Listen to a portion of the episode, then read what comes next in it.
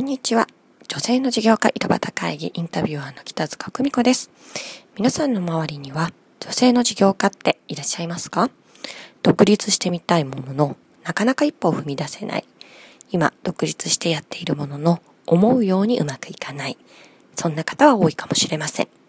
この女性の事業家井戸端会議では、実際に自分で独立して事業をし、成功している女性の本音をえ井戸端会議のようにぶっちゃけどうなの？と伺っていきます。さて、え、本日は、え、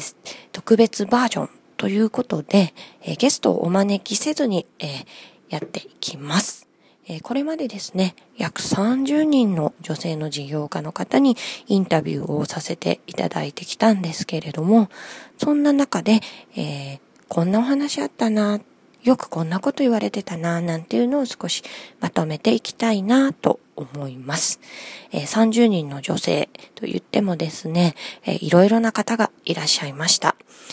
えー、自分で会社の形にしている方、個人事業主で本当に好きなことやられている方、え、資格を取って事業として活躍をされている方、え、いろんな方がいらっしゃったかなと思いますが、え、その中でもですね、よく出てくるキーワードということで、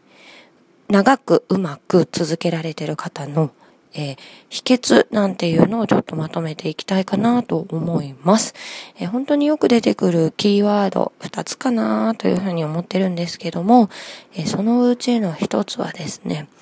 え続けてきたから今、えこうしてやっていけてるんだよなんていう言葉がありました。本当によく出てきまたたんですけれども、えー、途中でやめずに、えー、なんだかんだですね、やり続けてきたことで今があり、えー、成功まで繋がったよなんてお話ありましたが、え私自身も、え嫌だな、やめたいな、なんて思うところから、え自分なりに工夫をして、どうやったらうまくいくんだろうなというところから、えやってきたんじゃないかなというふうに思いますので、やはりですね、続けていくことの大切さっていうのが一つはあるんじゃないかなと思います。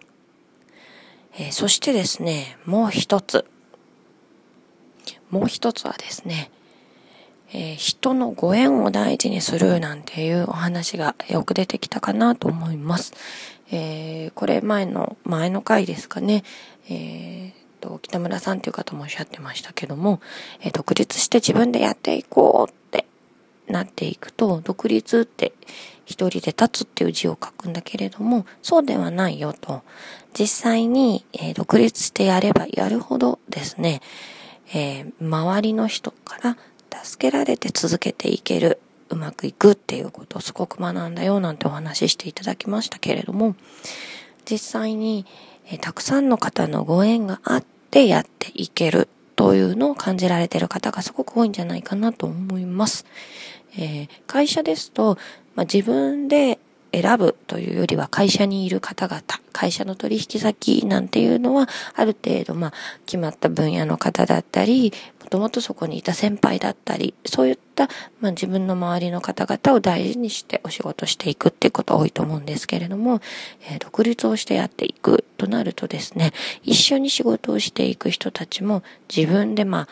選んでいける。自分の周りにどんな人たちを、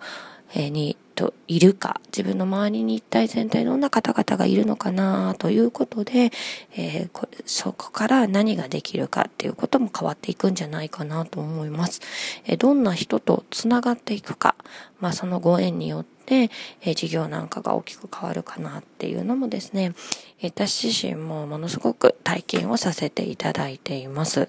実際に一人でできることってとっても限られてくるんですけれども、で、一人でやって一人でお客さんを捕まえてっていうのは、なかなか続かないっていうのもありますし、結局、一人じゃやれないよっていうのもある日知ったなっていう気もしますね。